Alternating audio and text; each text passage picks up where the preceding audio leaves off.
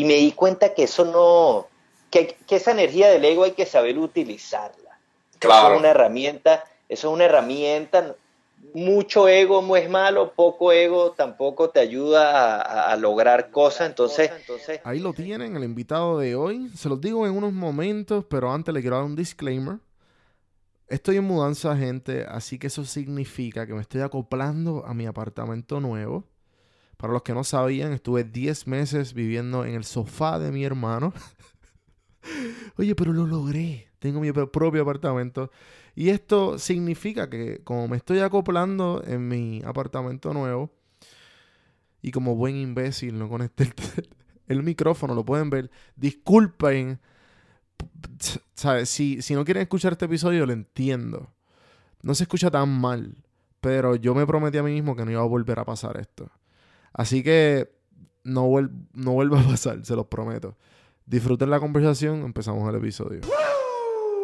Saludos cafeteros y bienvenidos a otro episodio más de tus favoritos. Hay veces que ni te tienes que dar un café porque lo sustituyes con este tipo de, de podcast. Sustituye tu café mañanero. Oye, hay que, hay que, se puede llamar este podcast café mano, pero hay que controlar la cafeína. La cafeína puede ser hasta cierto punto adictiva. Y no queremos eso. En el episodio de hoy, episodio número 48, es traído por nuestros amigos de antojoboricuapr.com, los que mantienen siempre al tanto todos y cada uno de mis antojos de Puerto Rico. ¿Qué son mis antojos? Pues mi cajita llegó eh, hace como dos días atrás. Llegó de cameos. No, sabes las, las cameos son unas galletitas bien ricas de crema. No sé por qué. También vino pique, pique boricua, pique boricua, riquísimo. Eh, y obviamente, y obviamente, para suplementar, perdón, complementar mi adicción a la cafeína, café. Usa café en mano, el código café en mano, todo junto, para recibir un 10% de descuento y para, para ayudar a, nuestros amigos del café y que me sigan trayendo café, mano. Así que chequéalo y me dejan saber qué tal. Ya me han escrito otras personas que están bien pompeados pues solamente por el hecho de que tienen cambios.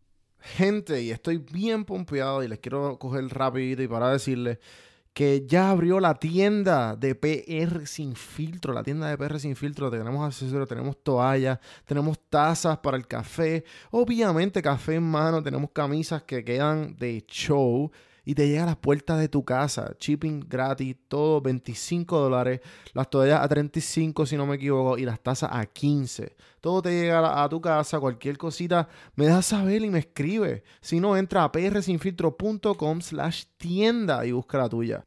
Esto fue una colaboración que hice con eh, mi buen amigo y compañero de Instagram, Omar Reyes, es O-M-V-R-K. Tiene una foto exagerada y cabrona de Puerto Rico. Chequenlo. Le dije, mira, vamos a hacer un intercambio. 60-40, ¿qué tal? Dame una foto tuya. Si hay fotógrafos por ahí, adelante, gente. Y la estamos vendiendo. Cogí la, una foto bien exagerada de- del morro y una de Palominito. Así que chequenla y pues pensamos sacar muchas más fotos. Estamos también buscando más fotos. Así que los fotógrafos que quieran guisar con PR sin filtro, vamos para el intercambio, gente. Me escriben. prsinfiltro.com slash tienda. Aprovecha que estamos on sale. En el episodio de hoy me acompaña Alejandro Sanoja. Alejandro Sanoja es un, bloguero de la comunidad de Instagram, lo conozco por Instagram. Y yo creo que, es más, yo creo que yo lo conocí a él porque hace, cuando yo empecé este podcast, una de las personas con, de que de que leo mucho es Team First, Timothy First. Con 4 Hour Work Week y Tools of Titans y Tribe of Mentors. Yo, lo- yo creo que lo he mencionado una que otra vez. Si no, pues, bienvenido sea. Eh, Tim Ferriss lo, lo sigo y Tim Ferriss le dio repost una foto de él.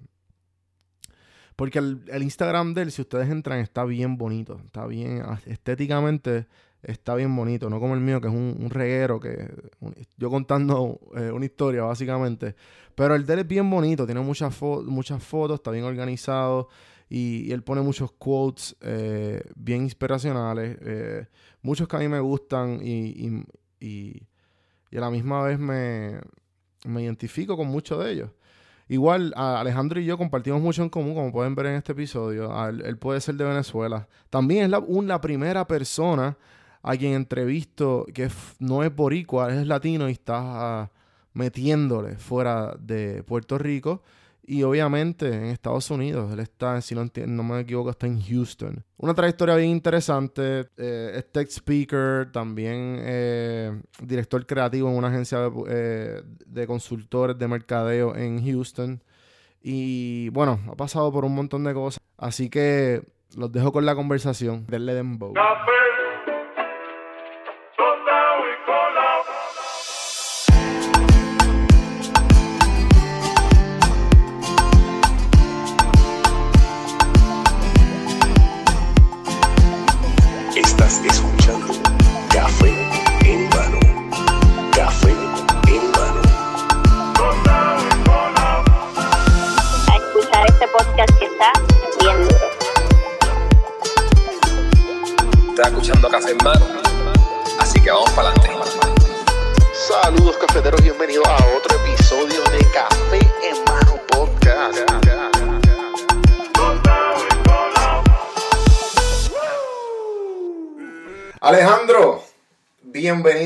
Café en Mano Podcast. ¿Cómo te encuentras?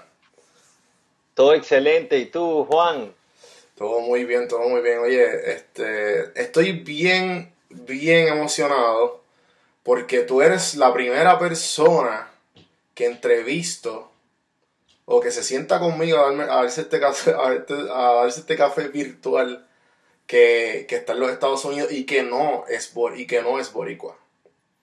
Ok, bueno, pero fíjate que yo creo que los boricuas y los venezolanos tienen muchas cosas en común.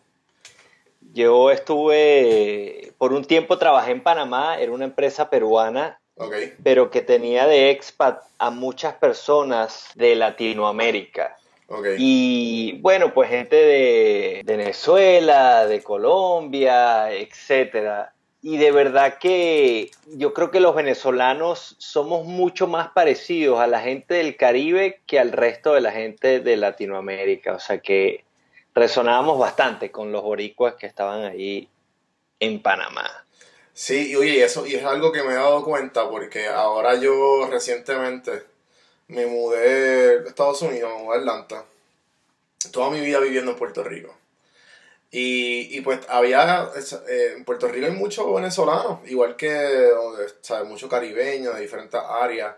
Y puede ser que uno que otro mexicano, pero venezolanos hay. Y, lo que me da, me da mucha. Me, da mucha curiosidad acá que me enteré que e, interaccionar con los latinos se me hace mucho más, se me ha hecho más fácil con los venezolanos que con otras personas. No sé si es que la, que la jerga es más o menos igual, no sé si es porque estamos más o menos cerca y nos entendemos, no sé. Pero nos entendemos. Bajo mi experiencia con los venezolanos acá, que no están en Puerto Rico, que no saben nada, como que entienden mucho más en comparación con otros latinos. Pero nada, no estamos aquí por eso. Estamos aquí este, para conocernos. Cuéntame quién es Alejandro y entiendo que tienes un blog que se llama Mindful Business, que esa fue la razón por la cual eh, me, me, intrigó a entrevistarte. Excelente, Juan. Bueno, primero que nada, muchas gracias por la invitación. Me alegra mucho que al final lo pudimos lograr. Sí, sí. Estamos jugando un poco al escondite, así decimos en Venezuela, que algunos días tú podías, yo no podía, nos comunicamos, pero pues con perseverancia y disciplina aquí estamos. Claro. Eh, la historia corta, digamos, sería yo soy de Venezuela, eh, estudié economía allá en Venezuela, pues jugué básquet, básquetbol mucho tiempo, esa fue mi primera pasión o mi primera obsesión, digamos. Jugué básquetbol allá, empecé desde bench warmer, de calientabanca, no me metí en ningún juego y mire, con la obsesión compré un aro, lo puse en mi casa y todos los días las paredes llenas de pelota y yo ni sabía, después me enteré que era todo un plan de mi mamá, pues mi mamá jugó básquet para la selección nacional de Venezuela. Entonces ella me ella me ayudó a probar diferentes deportes y con el básquet pues me dio todo su apoyo, yo sin saber que, que ella había jugado en la selección nacional. Y pues con esa obsesión empecé a jugar y empecé a jugar a torneos estadales. Después jugué en la universidad lo que vendría siendo el equivalente del, del NCAA, NCAA aquí, Division One. Pues llegué a jugar ese torneo allá en Venezuela, pero bueno, después de los 15 años no crecí más, quedé en, en un metro 77, 5 feet 11 inches, creo que es la, la traducción, y, y bueno, me di cuenta que tenía que estudiar, que por el, el básquetbol no iban a hacer las, por ahí no iban los tiros, pues. Y, y, y, la universidad tampoco se me daba mucho, pues eh, fui casi college dropout por como por un año y medio, casi dos años eh, en medio de la carrera no estuve estudiando. Y, pero bueno, al final pude terminar. Eh, y da ese año, creo que fue como en el 2012, yo empecé a trabajar en un banco de un investment bank allá en Venezuela. Y me acuerdo, me, me llaman, yo pensé que era un prank call, no sé cómo será en Puerto Rico, pero en Venezuela, todos, en Venezuela eso es un bochinche. Todos, mis, todos los amigos siempre hacen prank call. Entonces, cuando tú atiendes el teléfono, tú no sabes si es un amigo que te está haciendo un prank o si es de verdad. Y me hacen una llamada para, para un trabajo en Panamá. Okay. Y bueno, mira, era de verdad. Yo me acuerdo en ese momento todavía Venezuela no estaba tan mal. E inclusive le pregunto a mi mamá, oye, mamá, ¿qué crees tú? Que esa buena oportunidad. Yo no conocía Panamá en ese entonces, nunca había ido, o sea que no tenía ni idea si era una buena oportunidad o no allá. Mi mamá me dice, pues vete, cualquier cosa, lo peor que puede ser es que tengas que regresar. Uh -huh. Y recuerdo, Juan, que en ese año, a partir de ese año fue que las cosas en Venezuela ya venían mal, pero empezaron a caer como en caída libre. Yo me acuerdo cuando yo me fui el dólar, creo que estaba en 100 bolívares el, eh, el dólar, una cosa así en el mercado negro, y ahorita está en, ya ni sé, en 30 mil bolívares, creo, una cosa así. Wow. Panamá, de verdad que me fue bien, tremenda experiencia. Siempre quise volver al, siempre quería volver como a la finanza. Yo siempre pensé que aquí en Estados Unidos es como, como los big leagues de, de todo, ¿sabes? Aquí está el, si quieres jugar béisbol, tienes que jugar en las grandes ligas. El básquet, aquí está la NBA. Entonces yo siempre pensaba que, oye, si, si yo quería trabajar en finanzas en, en, y competir en el nivel más alto, pues tenía que ser aquí en Estados Unidos. Entonces ahí fue cuando pensé hacer un MBA, pues yo tenía familia aquí en Houston, estuve uh -huh. investigando los MBA aquí y conseguí que el MBA de la Universidad de Houston tiene un programa llamado el Cougar Investment Fund que simplemente consiste en un fondo de inversión que es manejado por los estudiantes de, de, del MBA y es uno de cuatro en los Estados Unidos que es dinero de inversionistas. Oye, no me lo sé, en español es bien difícil, Juan. No, pero puedes hablar, puedes, puedes, puedes, pero puedes, puedes, hablar en Spanglish si, si somos nosotros una colonia, así que tranquilo. Claro. sí, sí. Ok, es es real investors money, no es endowments, no es grants, es, es, dinero de inversionistas externos de verdad, o sea que es uno solo, es uno en cuatro que hay okay. aquí en Estados Unidos en las universidades. Entonces estuve en ese programa pues como año y medio manejando junto con otros estudiantes y por supuesto el, el Chief Investment Officer, que es el, el, profesor que da la clase, ahí manejamos 10 millones de dólares. Uh -huh. y, y pues yo venía con mi mindset, tú sabes, bueno, voy a hacer finanzas, esto es lo mío, economía, y ahí un poco conocí a un muchacho en el MBA que, mira, resonamos en, en ética de trabajo, resonamos en la disciplina y, y un poco borderline obsession con, uh -huh. con, con, getting things done, con leer libros todo el tiempo. Y, y ahí fue cuando empecé el, el canal ese Mindful Business como un experimento en realidad. Yo no había hecho mucho marketing antes de eso. Eso fue hace ya, yo empecé el MBA en el año 2015. Okay. O sea que ese experimento debe haber em, empezó como en a finales de ese primer año, o sea que hace dos, tres años puede, puede claro. haber sido. Eh, la, so que la página ya lleva dos o tres años, ¿no? El, el, el Mindful Business. desde que empezaste el MBA. El Mindful Business un poquito después, o sea que pone que Claro. entre año y medio y dos años. Claro. Entonces, tú viniste de Venezuela, de, fuiste a Panamá, y el trabajo fue en marketing o fue en otra cosa, y acá en el MBA fue que como que empezaste a, a exponerte a esto del marketing digital, hacer los blogs, y pues nació Mindful Business. El trabajo, el trabajo en Panamá tenía que ver un poco con marketing, era planeamiento comercial, pero yo me vine al MBA no pensando en marketing. Siempre me ha gustado, siempre me han gustado todos los temas de negocios, pues desde bachillerato leía de Kiyosaki, un poquito de Kiyosaki, un poquito de ventas, un poquito de Warren Buffett, un poquito de Bill Gates, o sea que siempre me gustó esa parte de, de- de vender, de, de cómo influenciar de manera positiva a las personas a tomar decisiones eh, que los ayuden a crear valor en su vida de diferentes formas. Eh, estuve también mucho en venta directa. En Venezuela también empezamos un pequeño negocio donde compramos tablets en Alibaba.com y las vendíamos en Venezuela. O sea que siempre, por más que, que las finanzas era do- por donde pensaba que iban a ir los tiros, pues siempre estaba interesado en, en- en todas las diferentes áreas de negocio y de entrepreneurship. Claro, que estaba de alguna manera u otra, a lo mejor no, ni lo, no lo sabías, pero luego como que, ah, espérate, sí, este, como que estoy, lo estoy haciendo. Correcto, correcto. Claro. Y, y el tema del mindful viene de que yo de pequeño siempre fui súper competitivo y en exceso. Si jugábamos, estábamos jugando Monopolio, yo tenía que ganar. Estábamos jugando Risk, yo tenía que ganar. Si estábamos eh, discutiendo de quién es el mejor jugador de básquet, el que yo diga, tiene que ser. Y ojo, esto con research, siempre leía mucho y, y- y si estábamos jugando eh, Risk, yo me leía las guías de cómo la estrategia de Risk, o sea que siempre, siempre con bastante información, Ajá. Eh, pero siempre, pero siempre gastando mucha energía, ¿sabes? Esa discusión de que quién es mejor, LeBron James o Michael Jordan o Kobe Bryant, y yo me enganchaba ahí y enganchado tres horas y salía molesto, perdía energía o perdía un juego de básquet y pasaba una semana que no quería hablarle a nadie y, y me di cuenta que eso no, que, que esa energía del ego hay que saber utilizarla. Eso Claro. es una herramienta, eso es una herramienta.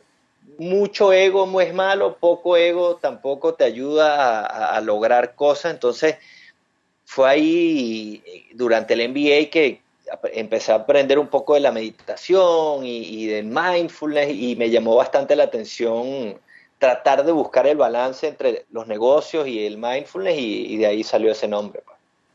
Lo relacionas con, con la meditación. Correcto, sí.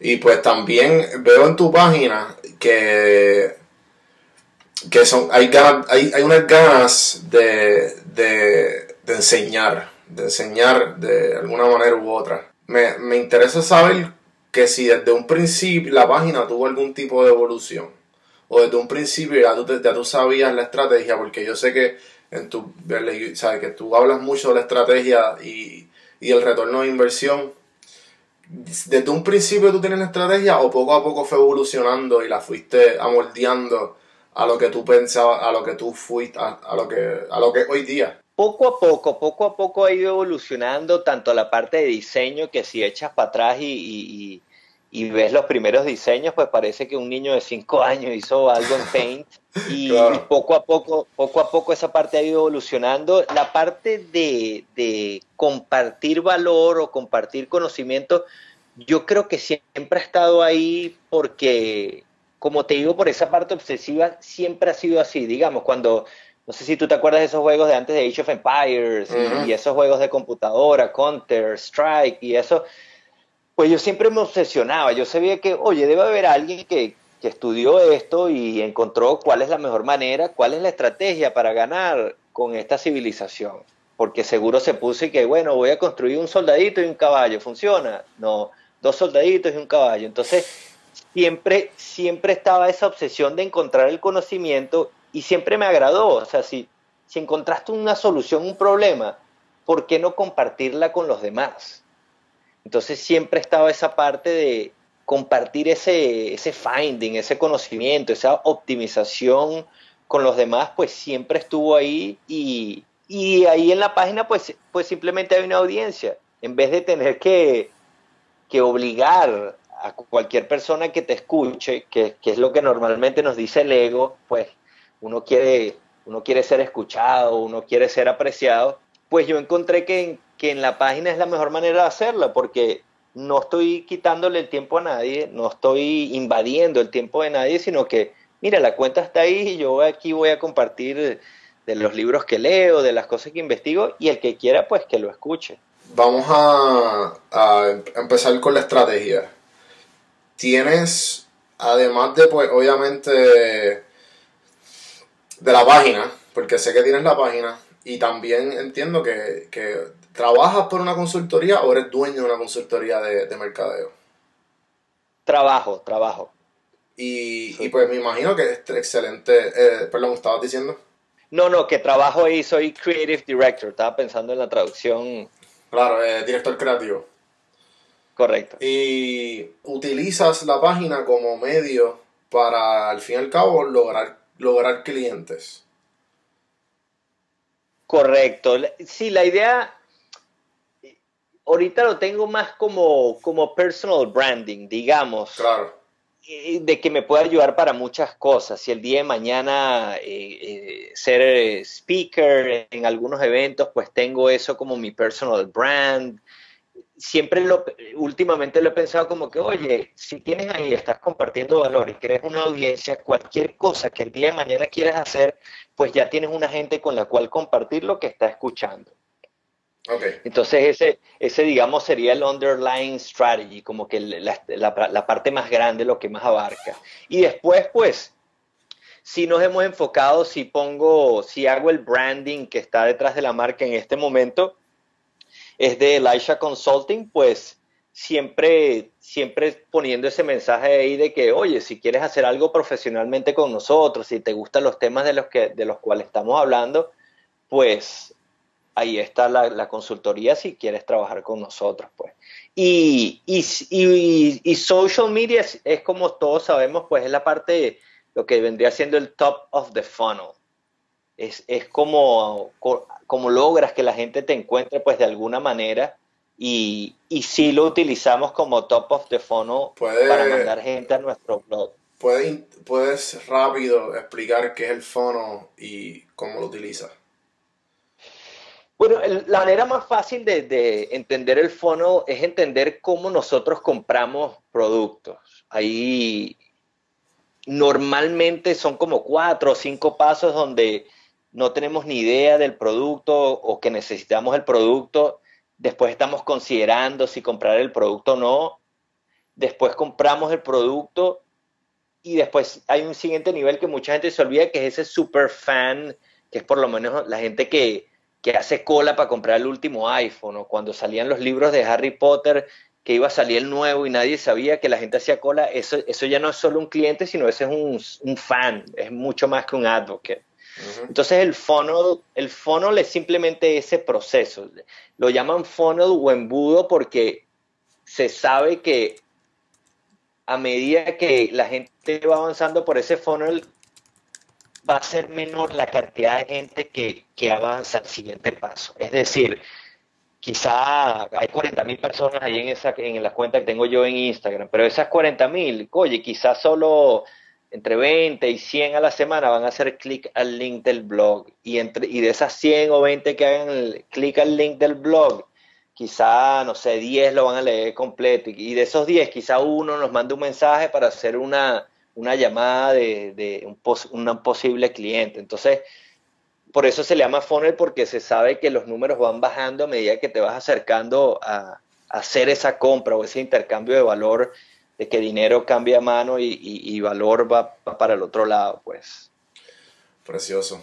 Ok, y entonces, eh, ¿cómo, ¿cómo tú quisieras si te, que la, que mindful business sea visto por las personas ahora en esta, en esta etapa? ¿Qué es lo que estás tratando de lograr con esto? Ahora en esta etapa lo que estoy buscando lograr es esa, es esa disciplina y ese no BS mindset de, porque a mí me da risa hoy en día todo, todo el mundo quiere 10 seconds something, que si apps en, en tres días, eh, las aplicaciones esas de los libros y que léete cuatro libros en un día. Sí, sí. Yo digo como que, que- yo digo, me acuerdo porque escuché el episodio ese que tú estabas hablando de Mark, de Mark Manson, de su libro. Ajá. Y él dice que, bueno, es eso, pues tenemos que enfocarnos en, en, no es que no te importe nada, sino que solo nos pueden importar pocas cosas porque tenemos poco tiempo. Claro. Pero tú no sabes, cuando tú te lees ese libro, tú no sabes cuál historia es la que va a resonar contigo. Tú no sabes cuál, cuál cuentico que te echa él, cuál línea, cuál... Tú tienes que leerte todo el libro. Entonces, eh, a mí me da risa la gente esa de la app y que no, que me leo cinco libros al día ahora porque leo el summary. Bueno, si quisieras un summary, léete un quote. Quieres un summary de, de, de wisdom y de knowledge. El mejor summary, lee un quote. Ujú. Y que no hagas mal sin mirar a quién. Ahí está. Si quieres, quieres, like, you really want the, like, summary, the quickest, léete un quote y, y echa para adelante. Claro. Entonces, eh, no sé si has eh, escuchado a este señor Jocko Willink. Claro. es su Navy podcast también. Ok, ok. Yo ahorita lo que estoy tratando es como que, que es en realidad, así es como pienso yo, pero no lo, no lo demuestro quizá. Quizá no soy tan blunt como él, pero yo creo que es, es un poquito hacia donde quiero empezar a ir, a decirle, a decir las verdades de que, oye, mira, ¿quieres, quieres, quieres crecer, quieres más conocimiento? Tienes que dejar de ver Netflix y leerte tu libro, me explico. Son las mismas 24 horas que tenemos todos, tienes que elegir qué es lo que vas a hacer con esas horas de acuerdo con tus goals, con tus metas y con, tu, y con tus valores, pues. Y entonces, ¿qué, qué enseñanzas te, te ha traído eh, este proyecto? Wow, muchísimas. La primera es que la importancia de la estrategia, porque de verdad que se puede, ningún esfuerzo se puede, se pierde, pero llega un punto en donde te das cuenta que cada minuto que inviertes del día es súper valioso y es importante invertirlo en las cosas en las que estás enfocado y que te van a ayudar a acercarte a tus metas. Te pongo el ejemplo, ese blog que tenemos ahí que creamos nosotros que se llama Bislate, pues aprendimos muchísimas cosas, aprendimos, yo mejoré mi copywriting en inglés, pues que siempre uno piensa en español y escribe, por más que estás escribiendo en inglés, a veces las frases como que las piensas en español, entonces, bueno, pues ahí escribimos más de 200, 300 artículos en, en, uno o dos años, pues aprendí muchísimo de copywriting, aprendí muchísimo de Google Analytics y cómo entender el funnel detrás de una página web y un blog, pero yo saqué la cuenta y si hubiésemos invertido todos esos artículos en un nicho, en un keyword, estuviéramos de número uno rankeando en Google y, y consiguiendo pues leads. Imagínate si esos artículos los hubiésemos escrito por lo menos de marketing y, de nuestro consulting. Entonces sí, una de las cosas que he aprendido en este viaje es eso, mira, tienes que, tienes que estar enfocado, tienes que saber cuál es tu nicho y, y no dejes que, que no saberlo te detenga, pero a medida que vayas avanzando, pues trata de, de cada vez ir cerrando más ese foco. Lo otro también pues empezar, que, que va como en, es lo diametralmente opuesto al foco de que tengo muchísimos amigos que, bueno, sí, yo voy a empezar algo y no sé qué, y están en cero todavía porque no han empezado. Y el tiempo va a pasar igualito. Claro. Así que si de verdad que si de verdad es algo que quieres hacer, pues empiézalo. Yo lo que le digo a la gente, va, ve y lee mi primer blog, ve y lee mi primer, el primer diseño que hice en Canva para, para poner quotes o, o para poner, o los videos. Yo por ahí, en estos días me burlé de mí mismo porque todos los thumbnails que tengo de los videos son, siempre son, tengo una cara como que da risa porque yo no sé de video editing, pues, entonces no, no sé cómo poner un thumbnail. Pero bueno, ahí igualito están los videos y la gente los ve y la gente me comenta, entonces creo que diametralmente opuesto al foco también está un poco empezar, empezar lo que sea que, que quieras hacer, pero, pero empezar y, y dejarte de excusas. Claro, eh, bien importante eso y, y lo, hablamos mucho en el podcast, que está está el hecho de hablar y de la idea y de que bien se escucha y de que vamos a sentarnos a hacer ideas, pero la idea es, o sea, es aire, no es nada si, si, si no hay acción detrás de ella. Correcto, totalmente. No me acuerdo, creo que es eh, Kevin Kelly o alguien de estos tipos que, que, que hace interview Tim Ferriss, Ujú. que él dice que regalan las ideas. Dice, yo escribo las ideas y las regalo y solo aplico las que no vienen para mí, porque dice, porque las ideas, la gente se preocupa y que no, que tengo esta idea y no se la voy a decir a nadie. No, chicos, si supieran lo difícil que es ejecutar una idea, pues entenderían que la idea no vale nada. Exacto, exacto. Por eso es que, que también el, el hecho de, de- Yo he hablado mucho con, con amistades de, de cómo... de cuán, cuán abierto uno puede ser en, un, en, en, la, en el internet y, y saber, o cuán abierto en cuanto a la idea, en todo lo que estás logrando. Pero en verdad, al fin y al cabo, tú le puedes decir la fórmula de la, fel- de la felicidad a cualquiera. Nunca la van a, hacer, nunca la van a seguir. Mira, te pongo, te pongo, te pongo un ejemplo, Juan. Mm. Yo me acuerdo cuando yo empecé el MBA, pues yo estaba bien preocupado. El inglés no se me daba tan fácil. Hace tres años que yo llegué para acá, eh, me costaba, me costaba bastante llevar cualquier conversación y además tenía mucho, como mucho prejuicio a mí mismo de- del acento y, y de que si me quedaba pegado con esta palabra o con aquella. Y, y habían siempre cosas que yo decía como que, bueno, por lo menos yo leo bastante y ese puede ser mi competitive advantage, porque pues yo, pues yo había leído que siempre follow up, siempre que tengas una reunión, pues escribir un thank you card, eh, hacer, investigar un poquito sobre las personas antes de conocerlo, pues como dice, ahorita antes de esta reunión, pues escuché un par de episodios de tu podcast, de revisar las páginas, pues para estar preparado. Y Claro. me acuerdo en una clase del MBA hablaban de eso, de que empezaron a recomendar un poco de libros y un poco de cosas, y yo decía como que, yo me sentí como que, wow, están, están eh, regalando todos mis secretos, los libros que me he leído. Pues mira, al final del MBA igualito, la mayoría de la gente igualito no da los thank you card, la gente no hace el follow up, la gente no llega a tiempo, entonces es entender eso, pues que, que, es, que es lo hace detrás del, de lo que llaman hoy en día content marketing, es que da el 90% de tu, de tu valor gratis. Igualito, la mayoría de la gente no lo va a utilizar. Y el que lo utiliza y lo aplique, va a ver lo valioso que es que tú lo ayudes a, aplicarlo porque van a entender que hay muchísimas más cosas y más detalles que solo los vas a entender con la experiencia. Ahora que me dices eso de cuando llegaste y se te hizo difícil el, adaptar, eh, el adaptarte, el acoplarte a, a donde estabas, de, de cuando llegaste acá, ¿qué, qué te recomend si tuvieras una máquina del tiempo, qué te recomendarías a ti mismo? Wow, está buena esa pregunta. Eh, no dudar tanto. Yo me acuerdo, una de las cosas que yo me preguntaba es, bueno, ¿y cómo me introduzco? O cómo me presento, pues que en inglés es how to introduce yourself.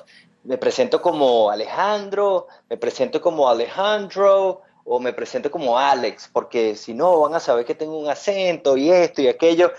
Y mira, hasta que me dije a mí mismo, ese, yo siempre he hecho el cuento de Marcus Aurelio, uno de los emperadores romanos, considerado uno de los mejores emperadores de la historia, él siempre tenía, cada vez que conquistaban un nuevo territorio, el imperio romano, y regresaban a Roma, pues siempre iba a haber una fiesta esperándolo. Y él le pagaba un esclavo a que lo siguiera de cerca y le susurrara en el oído y le dijera, acuérdate que eres humano, acuérdate que puedes morir. Porque él sabía pues que el ego se le podía ir de las manos. Soy emperador, conquistamos más territorio, nos están haciendo una fiesta. Él sabía que el ego se le podía ir de las manos y que se, cuando el ego se te va de las manos, pues empiezas a tomar malas decisiones. Entonces a veces él sabía que tenía que balancearse con ese recordatorio de, de, del susurro en el oído. Pues a veces a nosotros lo que nos pasa es lo contrario. La historia que nos estamos diciendo nosotros mentalmente es, no puedes, y si te equivocas, y si tienes acento, y si aquello, y si esto. Y lo que hay es que cambiar esa historia. Entonces, lo que me diría a mí mismo es desde el principio, mira Alejandro, tú tienes una ventaja. No solo hablas un idioma, sino que hablas dos. Bueno, que tienes un acento, bueno, gran cosa. El que, el, que lo, el que lo escuche va a saber que eres bilingüe y va a saber que no hablas un idioma, sino dos, y bueno, y para adelante, pues. Claro, claro. Y, eso es algo bien. Es algo que a mí me pasó aquí también, porque pues yo pues, te, tuve la dicha y, y que, me, que me crié en una escuela bilingüe. Pero me, para mí eso fue normal toda mi vida. Y una que otra persona alrededor, alrededor mío en, la isla de Puerto Rico, pues eh, a lo mejor no hablaban inglés o no lo hablaban muy bien. Pero al llegar aquí me di cuenta que, espérate, sea, yo tengo una ventaja increíble. Tengo, estoy- aquí nadie, aquí, en Estados Unidos casi nadie habla español. Bueno, me, me refiero de los locales, obviamente. Correcto. Este, que, que no sabes el- la herramienta que uno tiene y, y el valor que, que tiene. Entonces, eh, ¿qué, ¿qué retos enfrentaste cuando llegaste acá y, y cómo, cómo los pudiste eh, superar?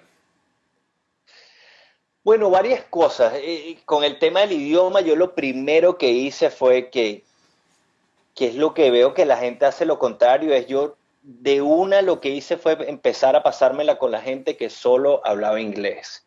Pues aquí en Houston hay una gran comunidad de venezolanos y hay una gran comunidad de latinos y yo sabía que si yo iba a esos sitios al principio me iba a sentir cómodo, iban a hacer los mismos chistes, iba a ser muy difícil salir de esa zona de confort. Entonces yo desde un principio pues me lancé a lo más incómodo, a pasármela con, con cualquier persona que no hablara español para practicar el idioma y ponerme en esa situación.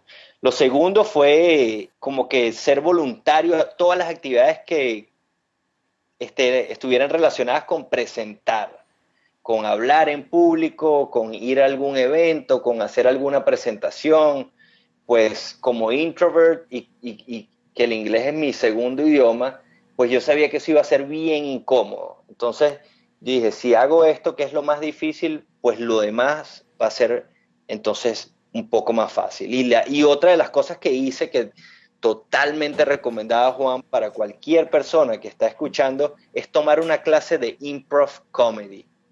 Hmm, Lo he pensado, mano, lo he pensado.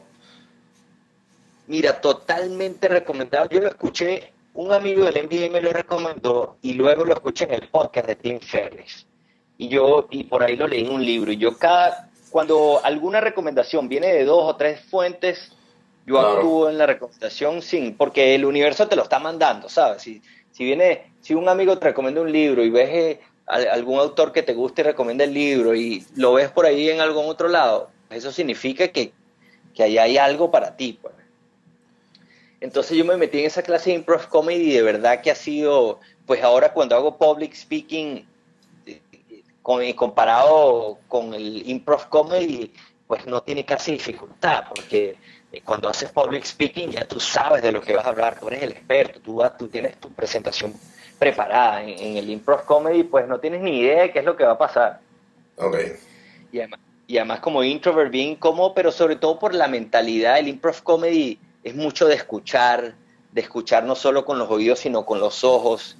Es mucho estar en el momento para de verdad entender qué es lo que está pasando alrededor tuyo.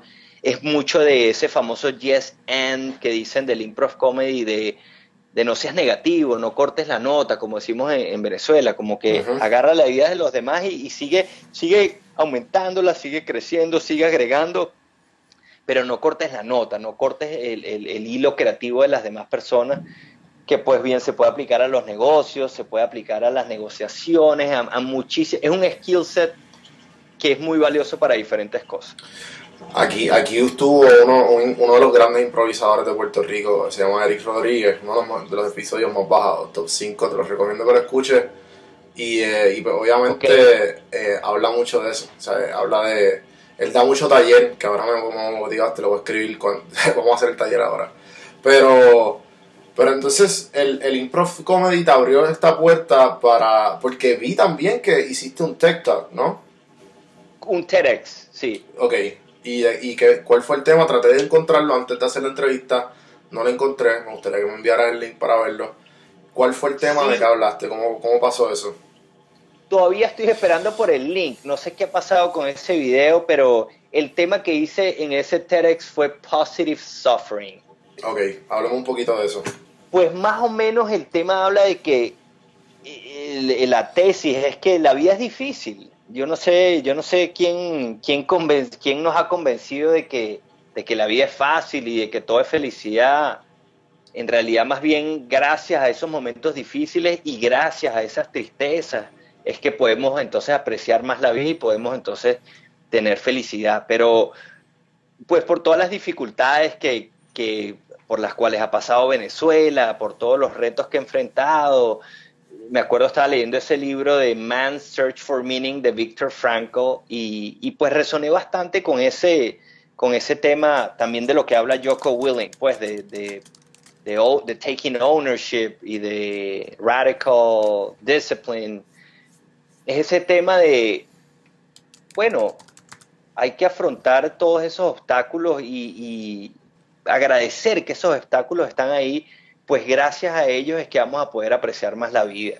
Entonces, hablo un poco de cómo, de cómo cambiar esa perspectiva. Yo empiezo el talk con un, con un cuento que echa Viktor Frankl en el libro, que él dice, este señor pues sobrevivió los campos de concentración nazi y estuvo casi que por, por, milice, por, eh, por milésimas no lo mandan a la cámara de gas y se salvó, él echa su cuento de cuántas veces se salvó y, y cómo él sobrevivió, pues porque tenía, porque él tenía un propósito y él tenía, estaba buscando ese meaning, ese significado. Entonces, pues ahí más o menos empieza el talk y hablo un poco de mi experiencia, y, pero en, en general es como cómo crear ese mindset de estoicismo para que las cosas que pasan a tu alrededor te empiecen a afectar cada vez.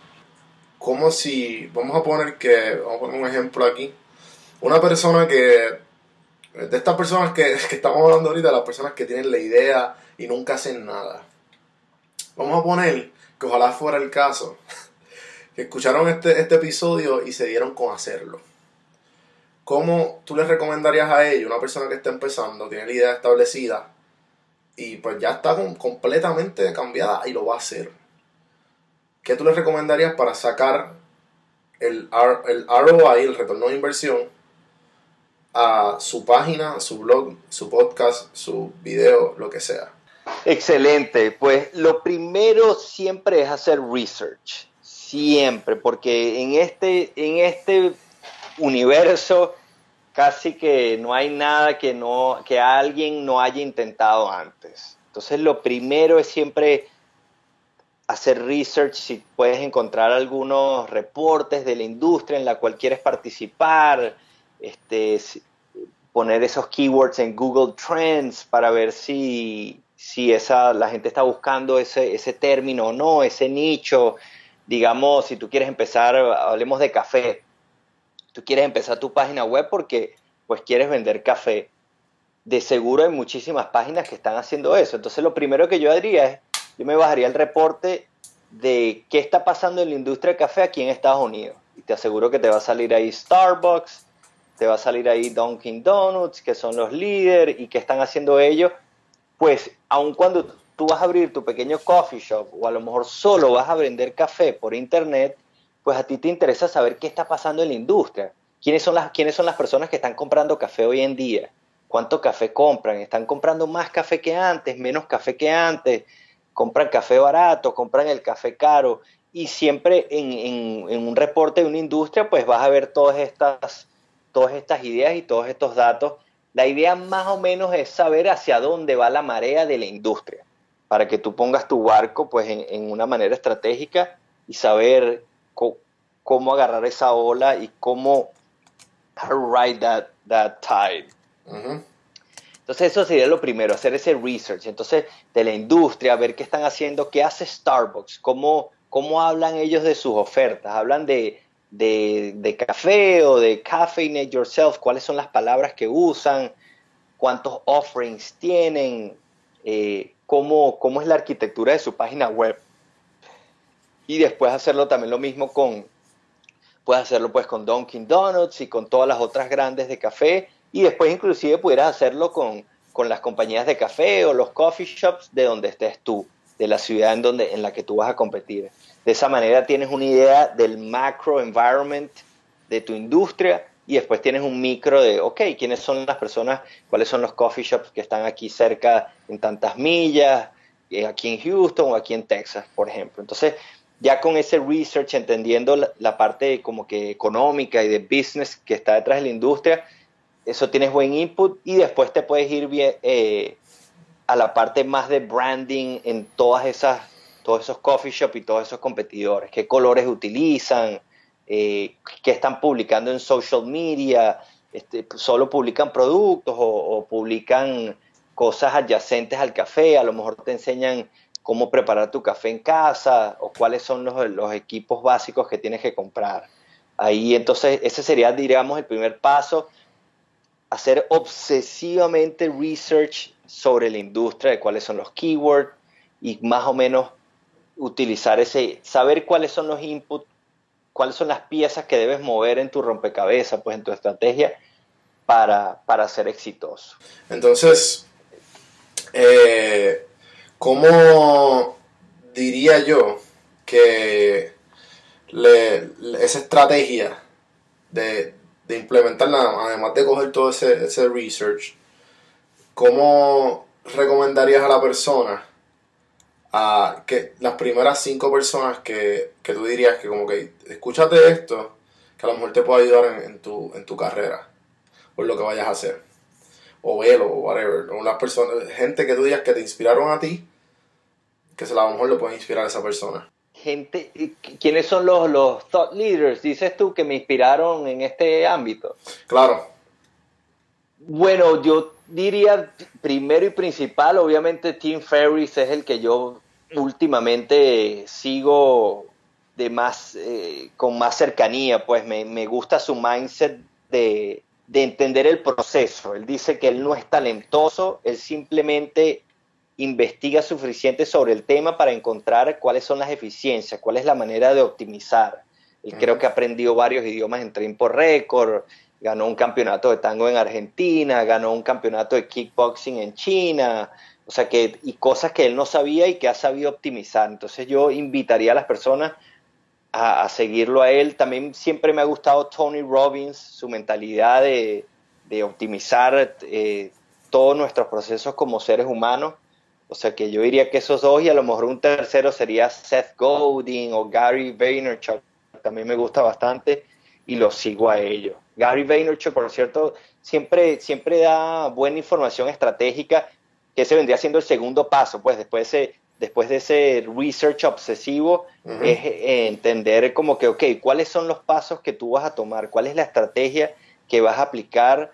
Digamos, si voy a, quiero rankear en Google, ok, ¿cuáles son los keywords por los cuales vas a, por los cuales quieres rankear? ¿Qué tipo de contenido es el que tienes que escribir? Si haces un search, ves quiénes están rankeando de primeros, ok, esto va a tomar tanto tiempo, tantos artículos, cuánto vas a invertir en eso.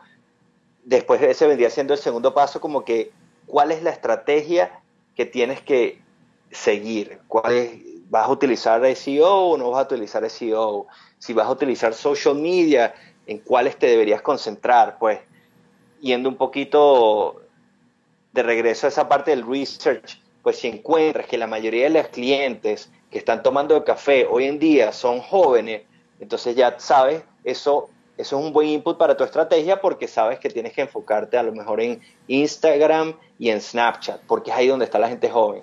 Si por el contrario ves que en ese research te dice, mira, la mayoría de la gente que está tomando café y va a seguir tomando café es de 45 años para arriba. Entonces dices, oye, no, necesito estar en Facebook, porque ahí es donde está ese demographic. O sea que mi estrategia es dominar Facebook. Entonces, pues ahí en esa estrategia siempre, siempre tratar de elegir una o dos cosas y hacerlas bien.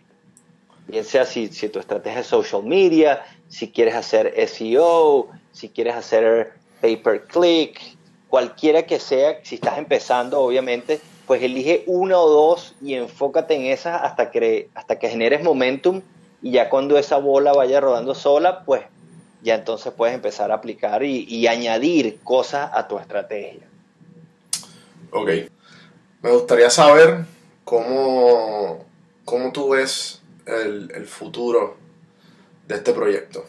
A mí me gustaría, siempre me gustó Tony Robbins y las cosas que hace él. Siempre me gustó todo, todo el conocimiento que, que comparte y cómo él ha ido poco a poco, pues con, con- convirtiéndose en un maestro de diferentes áreas. Él empezó con eh, en NLP, Neuro Linguistic eh, o PNL, eh, PNL, creo que es en español. Pues empezó con eso, después hizo coaching personal, después ha hecho coaching de negocios, después hace, creo que él tiene un mastermind ah, y ha podido ayudar a presidentes, ha podido ayudar a Ray Dalio, o sea, ya él ha, él ha sido advisor en diferentes temas de muchísimas personas muy influyentes. Entonces, siempre por esa naturaleza de obsesión y de research y, y de introvert, siempre me ha gustado conseguir un problema y solucionarlo. Pues bien sea si es en un juego, cómo, cómo hacemos para ganar esta partida de Age of Empire lo más rápido. Si es un deporte, ok, ¿cuáles son las cosas en las que tengo que entrenar? Si es en, una, en la educación, por lo menos en el MBA, yo, ok, esto es lo que estoy haciendo ahorita. Yo nunca fui bien estudiante, nunca me gustó estudiar, pero yo dije, esto es el objetivo ahorita, ¿cómo hacemos? Pues y, y me hice mi plan y logré graduarme de primero en mi clase. Entonces, siempre me ha gustado conseguir un problema y solucionarlo. Cualquiera que sea el problema, pues de ahorita por lo menos me lesioné el, el, el Achilles tendon jugando básquet, entonces estoy leyendo sobre eso, como que qué comidas hay que comer para que ayuden a desinflamar y, y qué tipo de ejercicio. Siempre me ha interesado buscar un problema complejo que, y, hacer el research y conseguir la información y los libros y, las herramientas y solucionarlo y luego compartir esa solución con la mayoría de las personas. Entonces, el, el, digamos, la, la meta sería cada vez ir solucionando problemas más complejos que ayuden a más personas y, y yo estar ahí como de advisor o, de, o como consultor ayudando a esas personas a solucionar esos diferentes problemas. Brutal. Bueno, llegamos al fin. Te voy a hacer las últimas tres preguntas que siempre le hago a todo el mundo. Puedes contestar lo que tú quieras. No hay este, algún tipo de contestación específica. Hay ningún tipo de filtro. Así que la primera pregunta. ¿Qué película o serie le sacaste algún tipo de enseñanza? ¿Qué película o serie? Bueno, muchas. La que me viene a la mente, porque la, la, la he estado viendo últimamente, no sé si las has visto, esta serie que se llama Billions. Buenísimo. He estado viendo la serie y la, la experiencia o, o, la enseñanza que le he sacado es que, bueno, lo primero es que es fácil, es muy fácil que el ego te engañe en creer que estás haciendo bien y en creer que estás logrando cosas para el bien de los demás, pero en realidad lo estás haciendo por ego. En esa serie se ve claramente como los dos bandos, los dos bandos creen que son los buenos de la película y los dos bandos están haciendo cualquier cosa, pues, y cosas eh, que no van en, en línea con su ética para lograrlo. Y lo otro que me gusta es el balance de que, que te lo muestran de que nadie es perfecto. En esa serie hacen, hacen, hacen una buena tarea de mostrarte cuando este señor Axe eh, le está yendo buenísimo en el negocio, no sé qué, pero quizá en su vida personal no le va bien. Uh -huh. y, por el, y por el otro lado, entonces el abogado está perdiendo el caso contra Axe. Wow, la cosa parece que, que lo van a botar del trabajo, pero le va bien con la familia, está bien con la esposa. Entonces, después en, en varios capítulos más o en otra temporada es al revés. Claro. Mientras les va bien con la familia o, o te muestran como que este tipo, el, el dueño del, del, fondo de inversión, todo el mundo cree que es malo, pero nunca le ha montado cacho a la esposa. Y entonces está el otro que es abogado, está haciendo el bien, está tratando de que la gente cumpla las reglas, pero tiene esos, esos hábitos sexuales bien diferentes y bien cuestionables. Entonces, yo creo que al final lo que te trata de mostrar la serie es que, mira, todo el mundo tiene buenos hábitos y, y malos hábitos, y por ahí hay un quote que dice de que el valor que nosotros damos al mundo pues es simplemente la resta de nuestros buenos hábitos versus nuestros malos hábitos todo el mundo tiene buenos, todo el mundo tiene malos, y, la, y, y el objetivo es tratar de que los buenos sean un poquito más que los malos. Pues. Eso es lo que le he sacado a esa serie. Buenísimo. ¿Qué libro le regalarías a tu hijo o hija? Si no es que le regalaste uno. Entiendo que eres papá, ¿no? Wow, solo, solo uno solo es difícil. Pues más que regalarle el libro, yo creo que les regalaría el hábito de leer. Pues yo me acuerdo, es algo que se ha perdido y es algo súper valioso y es algo difícil de cultivar. Pero yo me acuerdo que mi mamá me obligaba a leer todos los días 15 minutos y era un, me acuerdo de unos libritos rojos, una enciclopedia de cuentos griegos y ya yo me lo sabía de memoria. Yo le decía, mamá, pero ya yo sé que es Hércules, que es León y que y mi mamá, y agarra tu libro y lee 15 minutos que si no vamos a tener un problema. Y como tú sabes, en América Latina, en los caribeños, las mamás se respetan porque si no sacan la chancla y te vas a meter. Eso, a la mamá no se le dice que no. Entonces, más que el libro, les regalaría ese hábito que al principio va a ser fastidioso, vas a ser papá fastidioso.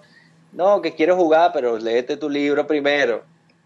O sea, que me enfocaría en ese hábito, pero el libro pudiera ser, pues me gustó mucho ese libro de Viktor Frankl de Man's Search for Meaning y creo que es un libro que, que ayuda como que a crear ese mindset de, de, que la vida no es fácil, pero puedes encontrar meaning en tu vida si, si desarrollas el mindset correcto. Buenísimo, lo voy a bajar. Este me gustaste, me gustó mucho lo que dijiste sobre él y lo tengo, lo, lo voy a poner en mi lista. Y Eh, es uno, por cierto, por cierto, Juan, que es uno de los más recomendados en, en el podcast de Tim Ferriss. Sí, y en los libros. Él tiene, él tiene en, en los dos últimos libros esos que ha escrito, el Tribe of Mentors y Ujú. Tools of Titans. claro. Él pone al final una lista como que del top de los libros más recomendados y ese, ese Man's Search for Meaning eh, sale varias veces, pues. O sea que- Brutal. Sí, yo tengo otro Tools of Titans, que es una de las grandes inspiraciones para este podcast. Me imagino cómo puedes ver. Este, y igual, sea, varios, varios libros de, de Audible también que estoy escuchando que son, que son gracias a, a Tools of Titans, que los recomiendo 100%. ok. Que pronto haré otro, otro, El otro tema- book review.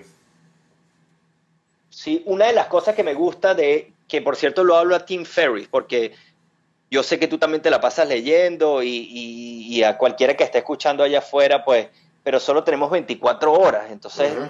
Un, un concepto que me gustó que lo habla Tim Ferriss es de leer just in time books en vez de just in case books. Él dice, no te leas los libros que, que, que te los recomendaron y tú sabes que son buenos, léete el libro que necesitas leer para un problema que necesitas solucionar en este momento. Y léete el mejor recomendado, obviamente, porque te vas a devorar el libro. Y, y estoy seguro que te ha pasado que cuando tienes algo que quieres solucionar y encontraste el libro, casi que no lo puedes soltar. Definitivo. Y, cu- y cuando lo sueltas, estás, estás esperando a llegar para tu casa, no pase nada, sino para agarrar el libro otra vez. Entonces, Definitivo, wow. imagínate, si pudieras, imagínate si pudieras recrear eso cada vez. Entonces, creo que una de las cosas es eso, leer just in time books y no tener, no tener miedo a abrir otro libro. Una de las cosas que yo no hacía por mi OCD, por mi orden, yo si me estaba leyendo un libro tenía que hasta que no terminara ese libro no podía leer otro. Entonces, si, si no estaba tan emocionado, me daba cuenta que me tardaba en, en- agarrar otro libro, pues porque me tardaba en terminarlo. Algo que, que hago ahora, algo que hago ahora es que, oye, si me estoy leyendo un libro, sé que es bueno, pero no estoy tan obsesionado en leerlo, pues agarro otro. Ujú, ujú. Y, y- y en, y en momentos puedo estar leyendo dos, tres, cuatro libros a la vez y bueno, poco a poco los llevo. Y sabes que, que eso, eso me está pasando ahora. Estoy ahora en la biografía de Elon Musk y la he leído poco a poco, eh, pero no es como que la quiero leer. La quiero leer porque pues, es Elon Musk y que quisiera saber de su biografía y aprender obviamente de todo de él. Pero no, no, en comparación con los otros libros que han sido por el hecho de que necesito leerlo porque quiero aprender o, o está en el momento adecuado. El libro lo acabo en menos de, en menos de dos semanas. Correcto, correcto. Buenísimo, me encantó, me encantó eso. Ok, entonces, la última pregunta. Si tuvieras un, un, un ami- un amigo eh, o que tiene un hijo, tiene o un sobrino que tengas, o un primo, de alguna manera u otra, alguien cercano a tu vida, que está en cuarto año, está en, la superior, a punto de entrar a la universidad, y te dice Alejandro, eh, una persona encaminada, inteligente, sabe que, que, que lo que se proponga lo hace. Te dice Alejandro, quiero hacer exactamente lo que tú estás haciendo. ¿Qué le recomendaría?